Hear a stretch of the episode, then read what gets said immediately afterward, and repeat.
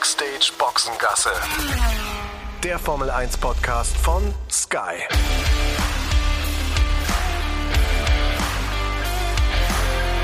Mit Sascha Roos, Peter Hardenacke und Sandra Baumgartner.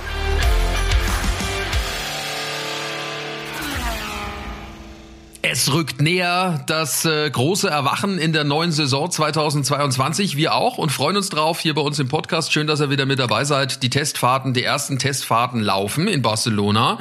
Und äh, ja, wir haben uns gedacht, da schicken wir mal die Sandra hin. Ne? Also schön, dass schön, dass ihr alle mit dabei seid, Sandra, Peter und ähm, ja, ich freue mich auf das, was kommt. Ich auch. Und bevor es jetzt losgeht, muss ich euch zuallererst was sagen. Nämlich ganz, ganz liebe Grüße von unserem lieben Freund Norbert. Ach, vom Papa vom, vom Sebastian. Das ist ja nett. Ja, genau. Den habe ich gerade vorher noch getroffen und dann hat er mich eben auch gefragt, wo sind denn die anderen? Sag ich, ja, wir teilen uns das so ein bisschen auf und so und äh, die sind dann im Bahrain auch wieder mit am Start und ähm, dann hat er gesagt, ach so, ja, dann, dann sag's mal liebe Grüße, gell? Und dann, dann sehen wir uns. Das ist ja lieb. Das ist immer nett. Was sagt er denn zu den neuen Reifen? Das ist er noch, hat noch gar nichts gesagt.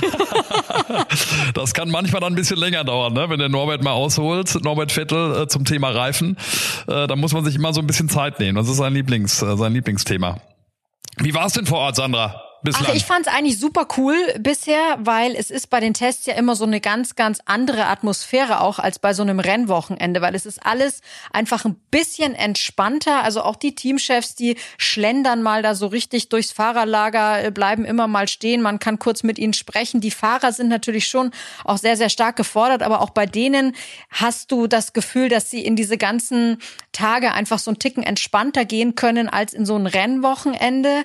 Ähm, und was was natürlich jetzt auch ganz großes Ding ist, dass so eine, so eine gewisse Aufbruchsstimmung herrscht, weil einfach keiner so richtig weiß, woran er ist. Und keiner weiß, ist mein eigenes Auto eigentlich jetzt gut geworden oder nicht. Und das ist total witzig, dann auch irgendwie zu beobachten, wie da dann auch so ein Teamchef noch so im Dunkeln tappt und ähm, auch teilweise Mechaniker und so, mit denen ich gesprochen habe, die auch alle sagen so, ja, hm, so richtig einschätzen können wir es jetzt im Moment auch noch nicht. Das ist praktisch dann so, wie wenn man für eine große Schulaufgabe gelernt hat äh, und sich so ein bisschen unsicher ist, ob das, was man da gelernt hat, genau das Richtige ist. Und dann kommen die Blätter und dann sieht man die Aufgaben und dann denkt man sich so, okay, ich glaube, so ungefähr wird es sein. Also wir haben es ja auch am Lewis Hamilton gesehen. Äh, Peter, das fand ich ja äh, gestern, also das war am ersten Tag in Barcelona finde ich, dass das Bild schlechthin neben den neuen Autos, äh, der der Lewis da in in seiner in seiner Tarnausrüstung, wie er da äh, gerade vor Red Bull halt gemacht hat. Inspector Lewis, ähm, ne, der war unterwegs. Ich habe es auch ähm, gesehen über über unsere äh, Social Media Kanäle, äh, weil ähm, so viele Live-Bilder kriegst du ja sonst auch nicht. Äh, Sandra beliefert uns und äh, wie gesagt, der Sandro bei uns ja dann auch ganz fleißig, auch gesehen. Ja, ich glaube, das ist äh, bei allen Fahrern gerade so, dass sie sich äh, genau angucken, äh, wer da äh, vielleicht dann auch welche Lösung präsentiert. Hab heute auch noch mal so ein bisschen gelesen. Ich glaube, Red Bull mit Adrian Newey ist äh, da noch mal so ein bisschen anders ähm, unterwegs. Aber ganz ehrlich gesagt, ähm, habe ich jetzt auch nicht so viel äh, mitbekommen. Ähm, Sandra, du hast ja wahrscheinlich auch Kontakt mit den, mit den Fahrern. Was erzählen die so? Was haben die für ein, für ein Gefühl? Ähm, die sind eigentlich durchweg sehr zufrieden mit der Fahrbarkeit des Autos, sagen aber, der Wagen ist ja schwerer geworden. Und das merkt man natürlich deutlich. Und das wirkt sich auch deutlich quasi auf das auf das Fahrgefühl aus und auf das wie man das Auto auch bewegen muss. Das ist ja logisch. Und die haben im Moment noch Schwierigkeiten ähm, sich tatsächlich an die neuen Reifen zu gewöhnen. Und zwar tatsächlich an die Größe der neuen Reifen zu gewöhnen. Weil die einfach so tief wie sie da ja in dem in dem Auto drin sitzen mit der Sicht so ein bisschen Probleme haben wenn die nach vorne gucken. Und dann sind da halt diese massiven Vorderreifen im Weg. Und ähm, da ging es vor allem auch so um das Thema, dass sich einige schon Gedanken darüber gemacht haben, wenn so ein Auto neben dir fährt, also gerade so nach dem Start, wo sich mal so ein bisschen äh, Pulks bilden können und dann fährt ein Auto neben dir, ist es sehr, sehr schwierig einzuschätzen, wo ist denn das Auto genau, weil da eben die Sicht vom Reifen fehlt. Und ich habe da Daniel Ricciardo im Ohr, der gesagt hat, da wird es auch darauf ankommen, ein bisschen intuitiver noch zu fahren, nicht nur so auf Sicht. Ja, also um, um ein paar Zahlen mit ins Spiel zu bringen, also die Reifen sind so knapp zehn Zentimeter im Umfang ähm, größer. Das macht sich natürlich dann schon deutlich bemerkbar. Und äh, Gewicht 795 Kilo äh, ist das Mindestgewicht von einem Auto ähm, in diesem Jahr. Das sind auch ein bisschen mehr als 40 Kilo mehr, als äh, das im vergangenen Jahr der Fall war. Liegt daran, dass man das Ganze ein bisschen sicherer machen möchte. Also gerade was jetzt die, die Zelle rund um den, den Fahrer, um den Piloten anbelangt. Und das sind natürlich dann auch alles Werte, da fällt es natürlich dann auch schwer, den Finger zu heben und zu sagen, das ist uns jetzt aber zu schwer. Wenn das Thema Sicherheit äh, im Vordergrund steht, äh, glaube ich, ist jedes Argument äh, verkehrt, da irgendwas dagegen anzubringen. Das ist der Punkt. Und ich habe gehört, äh, dass die Autos teilweise viel zu schwer sind, also schwerer als dieses Mindestgewicht. Und das macht natürlich einiges aus.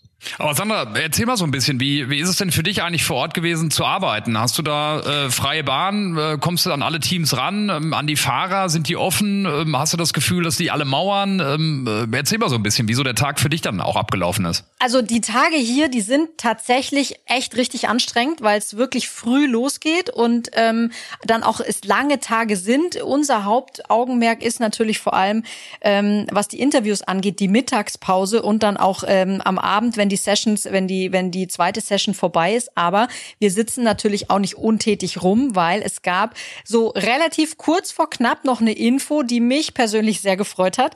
Wir haben Zugang zur Boxengasse.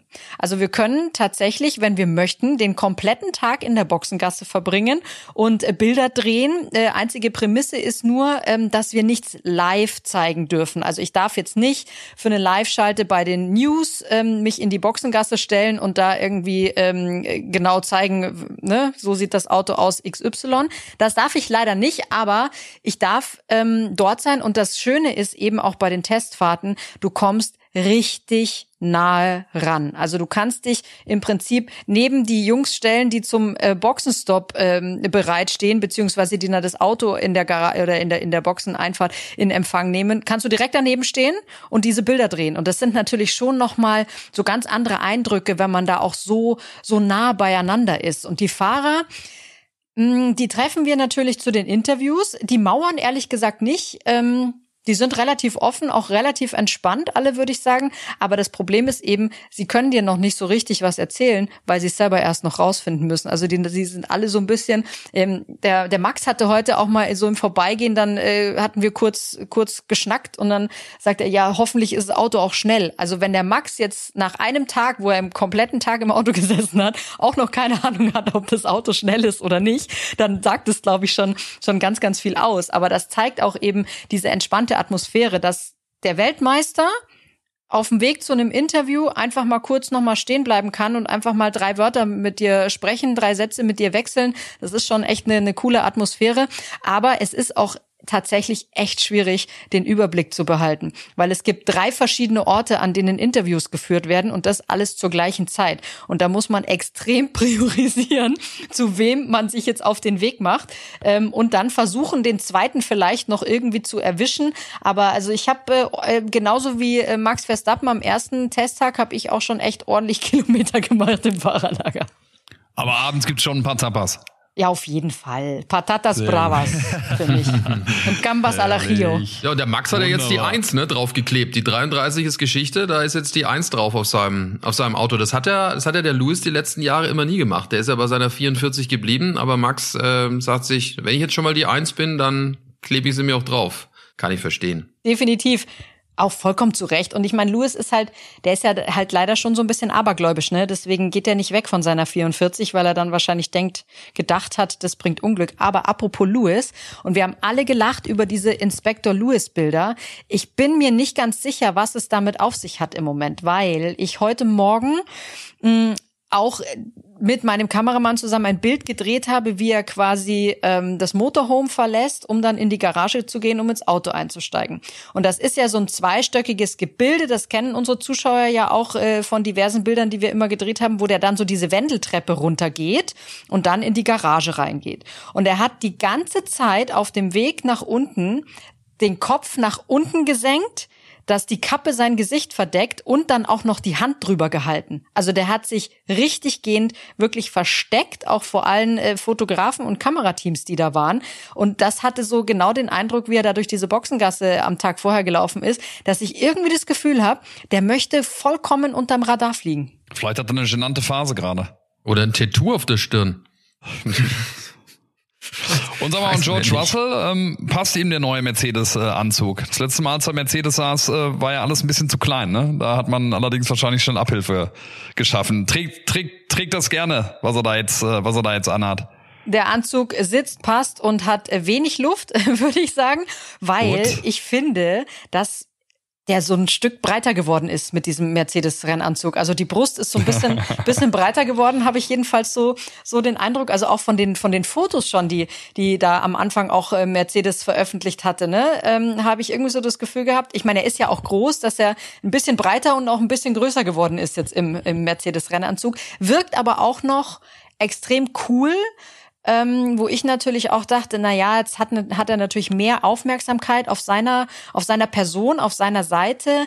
Hm, muss man sich ja dann auch erstmal kurz dran gewöhnen. Aber es steckt ja, glaube ich, im Moment noch ganz gut weg. Jetzt ist ja dieser 24. Auch, sorry, Sascha, das würde mich tatsächlich auch mal interessieren, wie so ein George Russell, mit welcher Zielsetzung der in so eine Saison geht. Ne? Was der nach außen sagt, das ist ja das eine, dass er so viel lernen kann noch von Lewis, aber der wird sich, äh, wird sich ja auch für sich ganz klar sagen, pass auf, mein Freundchen, äh, ich zeig dir, ich zeig dir, wo der Hammer hängt und natürlich auch versuchen, da äh, an, an Lewis vorbeizufahren, auch schon im ersten Jahr. Da wird's ordentlich äh, rumsen, glaube ich. Ich habe gesprochen mit ihm darüber, über seine Ziele 2022. Und? Mhm. Ganz klare Aussage. Ähm, also er hat jetzt nicht die Worte gesagt, ich will Weltmeister werden, hat aber gesagt, das ist ganz klar, welches Ziel jeder Rennfahrer hat, in der Formel 1 zu fahren der hat diese Ambition und er, er traut sich jetzt auch sie, ich sag mal, etwas deutlicher zu äußern, als es noch im letzten Jahr der Fall war, wo es eben viel darum ging, er kann so viel von Lewis lernen etc. Aber vielleicht ist das auch genau, ich sag mal, diese Attitüde, die er jetzt auch braucht in diesem Team, neben so einer, ich sage jetzt mal in Anführungszeichen, Lichtgestalt wie wie Lewis Hamilton. Also das das das meine ich auch so ein bisschen mit die die Brust ist so ein bisschen breiter geworden. Der der weiß schon ganz genau, in was für einem Auto er jetzt sitzt und der weiß auch ganz genau, dass er ähm, jetzt performen muss und sagt natürlich auch, sein Ziel ist, Weltmeister zu werden. Ja gut, was anderes finde ich wäre auch falsch, ne? Irgendwie. Also nach all der Zeit, die er jetzt da bei Williams rumgefahren ist, ist das, denke ich, auch der richtige Ansatz, um da auch ähm, selbstbewusst in dieses Jahr zu gehen, weil er weiß natürlich auch, dass, dass er äh, schon auch die Unterstützung kriegen kann. Das ist ja das Wichtigste, dass du ja relativ schnell die Garage hinter, dein, hinter deine Seite oder auf deine Seite bekommst. Ja, aber das kann natürlich auch voll nach hinten losgehen, ne?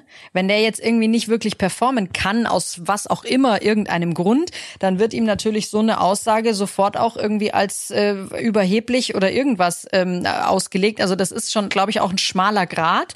Aber also ich mag das ja, wenn die sich da so selbstbewusst hinstellen, ne? Äh, äh, vor allem, ich meine, er kann jetzt im ersten Jahr, hat er ja auch nichts zu verlieren. Also um ehrlich zu sein. Ich meine, der ist jetzt klar, er ist schon mal, er kennt das Team prinzipiell natürlich schon, aber äh, wenn er jetzt äh, Hamilton unter unterlegen, unterliegen würde im ersten Jahr, würde keiner sagen, was ist denn das für eine Wurst? Also das ist ja für ihn eigentlich eine relativ bequeme Situation. Erinnern wir uns an Charles Leclerc hier äh, mit Sebastian Vettel. Also äh, haben auch alle gesagt, naja, sein erstes Jahr, der hat nichts zu verlieren. Da kannst du, kannst du ganz anders agieren als einer, der praktisch der Platzhirsch ist. Für Lewis wird es wahnsinnig unangenehm werden. Das, äh, das glaube ich schon, weil ich dem George Russell das auch zutraue, dass er sich da äh, bestens ähm, ja entwickeln wird in dem Mercedes. Ähm, spannend würde ich es wirklich mal finden, dann auch bei den bei den internen Meetings dabei zu sein, ähm, wie auch äh, George Russell sich dann da geben wird und welche welche Nadeln er vielleicht da auch in Richtung Lewis setzen wird. Also das finde ich wie gesagt höchst spannend von der von der Konstellation, äh, wie das wie das in diesem Jahr äh, sich dann auch für für Lewis zuspitzen wird. Jetzt ist dieser 24. Februar, an dem Tag, an dem wir jetzt hier zusammensitzen und unseren äh, Podcast aufnehmen, ein spezieller ähm, Tag, ein trauriger Tag für, für die Welt irgendwie, muss man glaube ich schon so, so formulieren. Sandra, äh, wie, wie war das jetzt eigentlich äh, bei euch im Formel 1 Umfeld, ähm, als klar war, dass äh, Russland äh, die Ukraine angreift? Irgendwie ganz komisch, weil es tatsächlich ein bisschen gedauert hat, bis das auch im Fahrerlager bei dem einen oder anderen wirklich so richtig angekommen ist. Also ähm, die stehen halt auf, gehen zum Frühstück, setzen sich ins Auto oder gehen an ihren Kommandostand oder was auch immer und hatten, glaube ich, jetzt nicht so extrem viel Zeit, da sich die Nachrichten äh, gleich mal reinzuziehen. Also es hat ein bisschen, bisschen gedauert. Ähm, aber es war tatsächlich heute den ganzen Tag, egal mit wem ich gesprochen habe, natürlich ein riesen, riesengroßes Thema. Und man merkte dann auch schon irgendwann, dass das natürlich an Fahrt aufnimmt, an Brisanz auch aufnimmt, als von Haas die Meldung kam, dass sie ähm, Günther Steiner aus der Pressekonferenz mittags zurückgezogen haben und auch keinen Ersatz schicken. Da weißt du natürlich schon, worum es geht. Und dann ist für mich auch ähm, ist ein schmaler Grad gewesen, das muss ich ganz ehrlich zugeben, weil wir hatten auch um äh, mittags Mick Schumacher im Interview. Ja, jetzt stecke ich in der Zwickmühle, dass ich mich entscheiden muss, spreche ich dieses Thema an oder spreche ich es nicht an. Normalerweise würde ich sagen, einen Fahrer, der gerade sich 60 Runden im Auto den Kopf schwindelig gefahren hat und der gerade aus dem Auto aussteigt, in einem Interview, wo du eh nur so zwei, drei Fragen hast, mit so einer Thematik zu konfrontieren, ist eigentlich nicht sehr elegant und so, aber du musst es einfach machen. Ich habe es dann auch gemacht, ähm, fühle mich bei sowas ehrlich gesagt nicht so ganz wohl, weiß aber natürlich, dass ich es machen muss, ähm, weil es natürlich auch von Interesse ist und bin ähm, beeindruckt auch gewesen, wie Mick auch damit umgegangen ist mit der Situation, was er dazu gesagt hat. Ähm, ist für ihn natürlich auch blöd, ne? Was kann er jetzt irgendwie dafür, dass er bei einem Team fährt, das einen russischen Sponsor hat? Und dass das jetzt irgendwie so ein Thema wird, ist, glaube ich, für ihn auch echt schwer.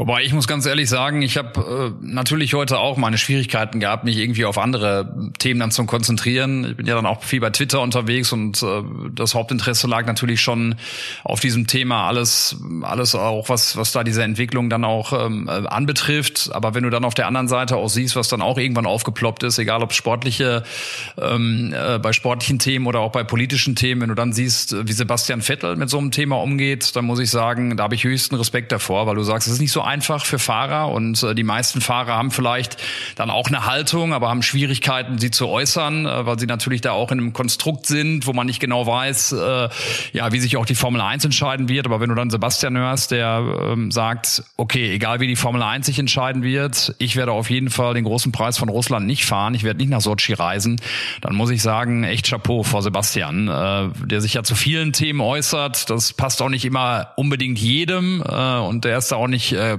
ganz so, ganz so bequem, aber bei der Sache muss ich sagen, wow, also klasse. Ich muss euch leider mal ganz kurz unterbrechen, weil während Peter gesprochen hat und ich bin voll absolut auf deiner Seite, aber es kam gerade ein Statement von Haas hier rein. Ich würde das einfach mal, wenn äh, das okay ist, einfach mal vorlesen, ähm, damit wir da alle irgendwie wissen, worum es geht. Da steht drin, dass ähm, es geht um die Lackierung des Haars. Und diese Lackierung wird sich ändern. Und zwar verschwindet für den letzten Testtag das Ural-Kali-Branding. Also der wow. quasi der russische Sponsor, der russische Hauptsponsor, ähm, wird nicht mehr auf dem Auto zu sehen sein. Hat natürlich diesen Hintergrund dessen, was äh, sich da ja angebahnt hat mit Sanktionen gegen ähm, ja äh, die russische Wirtschaft. Also es ist ja so, dass die Banken isoliert werden sollen, damit kein Handel mehr getrieben werden kann. Ähm, beim Fußball ist es bei Schalke 04, dass der Hauptsponsor da ja auch entfernt wurde mit Gazprom und das ist dann, äh, denke ich, ein Schritt, der in die gleiche Richtung geht, was das anbelangt. Wird eh spannend werden, wie das bei Haas weitergeht. Äh, Hauptsponsor Ural Kali ist ja praktisch äh, die Firma äh, vom äh, Mazepin, also vom, vom Papa ähm, das heißt, äh, da bin ich auch mal interessiert daran äh, zu wissen, wie das dann mit dem mit dem Geldfluss weitergehen soll bei dem Team. Das ist, denke ich, auch noch gerade für Mick möglicherweise eine blöde Situation. Ich hatte genau auch darüber mit Günter Steiner gesprochen am Tag vorher. Wir hatten den, ihn am, am Mittwoch eben auch äh, uns mit ihm zum Interview verabredet, habe da auch natürlich diese Situation schon angesprochen und ähm, im Nachgang haben wir noch mal uns kurz unterhalten und ich habe ihn genau eben auch gefragt, ob er sich Sorgen darum macht, dass es da möglicherweise eben Probleme mit dem Geldfluss geben kann. Er da war er noch relativ entspannt. Ich meine, okay, das war natürlich einen Tag vorher. Wie es jetzt aussieht, keine Ahnung, aber ähm, da wirkte er noch relativ entspannt, was das angeht. Und also ehrlicherweise, ich kenne mich da jetzt nicht aus, wirklich nicht. Aber möglicherweise ist es ja auch so, dass die Gelder, die in dieses Rennteam fließen, nicht unbedingt in Russland auf Konten liegen, sage ich jetzt mal so. Das kann natürlich auch sein. Ja, aber die werden auch eingefroren, die Konten. Das ist ja genau das, was geplant wird, nämlich dass äh, das Geld von äh, russischen Großindustriellen und äh, der sogenannten Elite, das äh, im Ausland sich befindet, äh, praktisch auch nicht mehr angefasst werden kann, weil die Banken es quasi ähm, ja einfrieren. Und das ist natürlich dann schon auch ein ah. Problem. Es kommt jetzt auch noch was. Der Haas, die russischen Farben verschwinden auch. Also der wird, mhm. es will, wir werden morgen einen, äh, oder wir werden am letzten Testtag einen weißen Haas sehen, ohne diesen Ural-Kali-Schriftzug. Wow. Ja, es ist eh eine Aber besondere Situation, Peter, ne? weil am Ende haben wir ein Team, das Gene Haas gehört, ein Amerikaner mit russischen Geldern. Das sind ja. jetzt praktisch genau äh, die zwei Länder, Nationen, Weltanschauungen, die da aufeinandertreffen. Ja, da wird im Hintergrund gerade viel passieren, ne? was du sagst. Ist äh, ein amerikanischer Eigentümer mit Gene Haas. Ähm, die, die Amerikaner äh, werden, die werden äh, Russland sanktionieren für das, was passiert ist. Ich weiß nicht, inwieweit Dimitri Mazepin ähm, auch zu diesen Oligarchen gehört, ähm, die dann vielleicht auch sanktioniert werden, wo der Geldfluss gestoppt wird. Da gibt's ja auch große Fragezeichen. Nach wie vor einige sind schon betroffen, hast du gerade gesagt, Sascha. Geldinstitute zum Beispiel, einige Firmen auch, Oligarchen auch, aber eben noch nicht alle. Und wie gesagt, wie nah der Kontakt ist, das weiß ich nicht. Gab es ja heute auch schon einiges zu lesen, äh, im Express zum Beispiel, auch, dass da eine gewisse Nähe herrscht. Ich bin auch wahnsinnig gespannt, auch was das dann für die, für die Zukunftsfähigkeit des Haas-Teams äh, bedeutet. Aber wie gesagt, ähm, überall da, wo eine Nähe ist, äh, glaube ich, ist es dann auch richtig so zu sanktionieren und äh, dann auch die Farben verschwinden zu lassen, finde ich äh, zunächst mal auch dann einen richtigen Schritt. Glaubt ihr, ähm, dass es irgendeine Variante geben würde, in der in diesem Jahr ein russischer Grand Prix stattfindet? Schwer momentan sozusagen. Stand jetzt würde ich sagen nein. Ähm, man muss sich auch Gedanken machen, ob in Aserbaidschan gefahren wird. Also ist ja jetzt auch so, dass das jetzt nicht so weit entfernt ist, also was jetzt die, sag ich mal, Weltanschauungen anbelangt. Vom Aliyev, das ist der ja, Oligarch eigentlich von Aserbaidschan, ähm, ist ja auch ein, ein enger Putin-Vertrauter. Also da bin ich auch mal gespannt, äh, wie das sich noch entwickelt. Das ist ja das Rennen noch, um das die viel Menschen früher ist. einem leid, ne, in den ja, Ländern. Schlimm. Das muss man sagen. Ne? Die naja, Sport interessiert sind, äh, die auch für den Frieden stehen. Ich habe es auch gerade gesehen in St. Petersburg in Russland gehen ja irgendwie auch äh, Tausende auf die auf die Straßen, um dagegen zu, zu demonstrieren. Wer weiß, was noch äh, was noch passiert jetzt in den in den nächsten Monaten. Aber kannst ja nur hoffen, dass äh, ja, dass es da vielleicht ein Einlenken dann auch gibt, in welcher in welcher Form auch immer.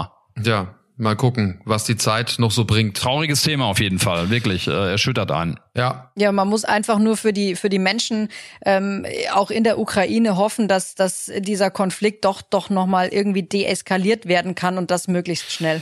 Ja, wir werden leider dieses Thema die nächsten Wochen noch mit uns herumtragen. Also das ist mal ist mal Fakt. Äh, wir wollen jetzt gleich allerdings auch noch mal über die Tests sprechen äh, in Barcelona, was wir da alles sehen konnten, vor allem die Sandra. Äh, vorher gibt's das für euch. Und selbstverständlich, wenn ihr die Formel 1 und das gesamte Motorsportangebot äh, sehen wollt, dann das Supersport Jahresticket von Sky Ticket sichern und dort streamen. Dort gibt's alle Rennen der Formel 1 live und das Ganze natürlich dann auch beim Rennen komplett ohne Werbebreaks dort gestreamt für euch und dazu Selbstverständlich auch das gesamte Angebot des Motorsport Channels Sky Sport F1, wo es ja auch in diesem Jahr die 17 Rennen der IndyCar-Serie live gibt. Und das alles exklusiv bei uns. Also dort äh, bitte hinschauen und gucken. Dort bekommt ihr alle Informationen auch auf der Website skyticket.de slash F1 Podcast. Dort äh, ist dann auch nochmal der Link aufgefasst äh, in den Show Notes. Und äh, das Tolle daran ist, wenn ihr euch das Sky Jahresticket äh, holt, dann könnt ihr auf zwei Geräten gleichzeitig ganz easy ohne Receiver das Ganze angucken. Also maximal flexibel in jeder Hinsicht. So, die Testtage von Barcelona, ähm, das erste Mal die Autos auf der Strecke. Filmen darf man sie nicht, während sie, während sie fahren. Das werden wir dann nachholen, wenn in Bahrain äh, gefahren wird. Die letzten drei Testtage vom 10. bis zum 13. März, die gibt's natürlich live bei uns auf Sky zu sehen. Das auf jeden Fall. Und äh, ja, die ersten äh, Ergebnisse haben wir, wobei man die natürlich nicht überbewerten darf. Also ne, da lässt noch keiner irgendwie die Katze aus dem Sack. Aber McLaren und Ferrari sahen sehr gut aus. Die sahen sehr gut aus, weil sie, ich sag mal, auch so ein bisschen unterm Radar geflogen sind. Die sind nicht groß aufgefallen. Und das spricht ja bei den Tests immer eben dafür, dass es ziemlich rund läuft, dass sie keine großen technischen Probleme haben, dass sie ihr Testprogramm ähm, relativ gut durchziehen können, ohne da äh, eben vor, vor äh, Schwierigkeiten gestellt zu werden. Und die Zeiten, klar, die kann man jetzt einfach nicht so richtig einschätzen. Aber ich finde auch, dass diese zwei Teams sich im Moment bisher wirklich sehr, sehr gut präsentiert haben. Das macht echt einen super Eindruck. Und das würde dann ja auch das Reglement, diese Reglementsänderung so ein bisschen bestätigen, wo es ja darum ging, zu ermöglichen, dass die, dass die kleineren Teams, jetzt nicht nur die, die zwei Top-Teams, dass die da näher zusammenkommen. Ne? Das wäre super schön. Ja, und Mercedes äh, war noch ein bisschen zurückhaltend, aber das kennen wir ja auch schon aus der Vergangenheit. Also auch da äh, sollte man das jetzt nicht wirklich zu hoch hängen. Bei Red Bull gab es ein bisschen Probleme. Sergio Perez äh, mal von der Strecke ab, der war mal im Kiesbett. Ähm, auch äh, Max Verstappen ist auch, sag ich mal, sehr, sehr zurückhaltend erstmal gefahren. Aber Se Sebastian Vettel, bei dem lief's gut. Ne? Ich erinnere mich an letztes Jahr, äh, das war ja Horror bei den Testfahrten in Bahrain. Da konnte er ewig nicht fahren. Immer gab es Probleme an seinem Aston Martin. Aber ich glaube, ich meine, wenn du hier schon mit dem Norbert Vettel äh, kurz mal Blickkontakt hattest und wenn er schon so freundlich grüßt, der Norbert Vettel, das ist ja, der Norbert Vettel ist ja einer, muss man ja ganz ehrlich sagen, wir kennen den ja jetzt schon seit Jahren. Der kann also er ist ein ganz miserabler Schauspieler. Also man sieht ja sofort, ja, also miserabel, ganz miserabel. Also wenn irgendwann mal ein Casting ist wieder für irgendeine so Daily Soap und man braucht einen miserablen Schauspieler, Norbert Vettel könnte diese Rolle einnehmen. Er kann nichts verbergen. Der scheint ja dann glücklich zu sein. Der war happy, der hat heute ehrlich äh, den ganzen Tag äh, quasi draußen an der Strecke verbracht. Also hat sich Wie war die Autos. Das Wetter eigentlich? Herrlichstes Wetter. Wenn Engel reisen. Herrlich, es ist wirklich, wirklich ach, es ist wirklich schön gewesen. Es war richtig warm teilweise. Also ich habe mich ja, also morgens ist es schon noch ein bisschen kühl, abends auch, aber mittags, wenn es dann so richtig die Sonne rauskommt und die dann auch die ganze Boxengasse lang scheint, dann ist es herrlich, wunderbar schön. Und deswegen, glaube ich, hat der Norbert sich auch heute verzogen an die Strecke und hat den ganzen Tag Autos auf der Strecke angeguckt. Und sein Sohnemann, der kommt da auch so ein bisschen nach ihm, denn der kann ja seine Emotionen auch nicht so gut verbergen. Ne? Also dem kannst du ja die Emotionen auch immer ganz gut im Gesicht ablesen. Ja. Und ich hatte auch den Eindruck, dass er, dass er eigentlich sehr, sehr zufrieden war, wie der Tag so gelaufen ist. Ähm, was ich so war von den Friseur Augen eigentlich zwischendurch? Der Norbert? Ähm, nee. Nein. beide. Nee, also der, nee, ich habe ja beide bei. ja so lange Haare bei dem Lounge von, äh, von Aston Martin, dass, wir, dass ich auch gedacht habe, frage ich ihn mal dazu oder nicht? Und dann habe ich gedacht, nee, komm, lass mal gut sein. Aber nee, wachsen weiter die Engelslöckchen, oder? Die wachsen weiter. Ähm, die waren jetzt äh, allerdings nicht ganz so auffällig, weil die natürlich vom, vom Helm so etwas platt gedätscht waren. Äh, so. Aber kann man doch ins Gesicht gucken. Ja, das geht.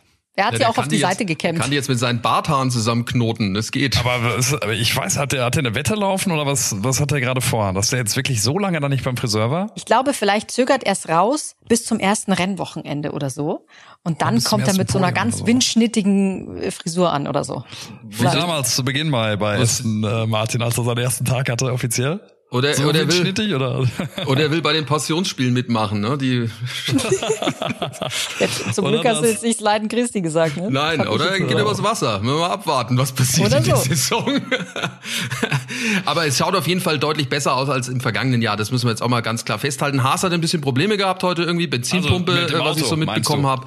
Aber äh, summa summarum äh, ist es, glaube ich, schon so, dass wir jetzt aus deutscher Sicht jetzt nicht komplett äh, mal die Flinte ins Korn werfen müssen. Aber was das Aussehen anbetrifft, betrifft, du meinst das Auto, nicht äh, Sebastian, dass er deutlich besser aussieht als im letzten Jahr. Ach so, ja, ja, nein, nein selbstverständlich. Äh, das Auto und ähm, ja, das andere müssen andere äh, entscheiden.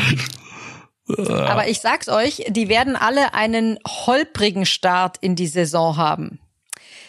Geht dabei um das Thema Unterboden. Ne? Das hat sich ja schwer geändert. Es ist ja jetzt wieder ein Ground-Effekt-Auto und durch dieses quasi äh, Anpressdruck generieren über den Unterboden gibt es im, im Moment so massive Schwingungen, dass die Autos auf der Geraden auch so ein bisschen wie so hoppeln. Also das, das kann man auch tatsächlich genau sehen und das stellt im Moment die Teams auch vor echt so ein paar Problemchen, weil die teilweise mit den Unterböden auch echt extrem aufsetzen und sich ein bisschen Sorgen machen, dass sie sich da dann äh, regelmäßig den Unterboden irgendwie ramponieren. Aber tatsächlich sieht's schon echt irgendwie ganz witzig aus, wenn die da ja, so. Ja, ich habe ich hab Fotos hoppeln. gesehen oder Bilder gesehen. Äh, da wackelt der Kopf. Es ist so wie so ein Lowrider, wenn ihr wisst, äh, wenn ihr die kennt, ne? weißt du, die halt so schön von nach oben und unten wackeln die ganze Zeit. Der Kopf auch, ist glaube ich ein bisschen anstrengend für die Fahrer, aber das werden sie hinkriegen im Laufe der Saison. Ist oder was heißt im Laufe der Saison? In dem Laufe der Testtage. Ich denke, spätestens in Bahrain ist es abgestellt. Also dass sie das, äh, glaube ich, hinkriegen. Das sind Dinge, die man wahrscheinlich nicht simulieren kann vorher. Nee, suchen nach dem Optimum, ne? Also äh, da die, die richtige Balance zu finden. Darum wird's halt wird's halt gehen. Ich glaube vor allen Dingen Mercedes hatte da ähm, auch Problemchen heute mit, ne? Ähm, das ähm, das habe ich auch habe ich auch gesehen, äh, die Bilder, die du da gerade beschrieben hast, Sascha. Aber denke ich auch, äh, dass das äh, dass das glaube ich kein größeres Problem sein wird. Ja, kriegen sie hin. Auf jeden Fall hat Spaß gemacht, die ersten äh, Fotos zumindest mal zu sehen. Sandra, du bist deutlich näher dran, äh, wirkst ja auch sehr euphorisiert von dem. Und ich glaube, so geht's allen, so geht's unseren Hörern auch hier in unserem Podcast. Also wir sind alle gierig auf fahrende Autos, auf Bilder von fahrenden Autos und auf vor allem auch den Sound der neuen äh, Saison 2022. Ja, ich muss mich tatsächlich immer da so ein bisschen dann doch wieder so ein bisschen zurücknehmen, weil ich mache das jetzt auch schon was länger, aber tatsächlich bin ich an so einem Testtag immer echt extrem aufgeregt, wenn es in diese neue Saison geht und lass mich da auch gerne euphorisieren. Und zum Abschluss habe ich noch eine kleine Beobachtung äh, mitzuteilen, die ich hier gemacht habe im Fahrerlager. Wir erinnern uns alle daran, ähm, dass die Fronten, sage ich jetzt mal, zwischen Mercedes und Red Bull spätestens seit dem Saisonfinale in Abu Dhabi etwas verhärtet sind und ich habe tatsächlich Toto Wolf und Dr. Helmut Marko im Fahrerlager gesehen, wie sie sich per Handschlag begrüßt haben und so, ich würde mal sagen, so fünf, sechs, sieben Minuten auch ähm, miteinander gesprochen. Ich würde jetzt nicht sagen nett geplaudert, aber immerhin haben sie miteinander geredet. Na schau, so bringt das neue Jahr dann auch nicht nur da gewisse Hoffnungen mit sich. Sehr schön. Also, das war die zweite Ausgabe unseres äh, Podcasts Backstage Boxengasse, wie immer überall dort, wo es Podcasts gibt. Ich habe es rausbekommen. Und äh, danke fürs Zuhören und äh, spannende Woche und wir freuen uns äh, dann, wenn es die nächste Ausgabe gibt. Bis bald. Hasta la vista. Ciao.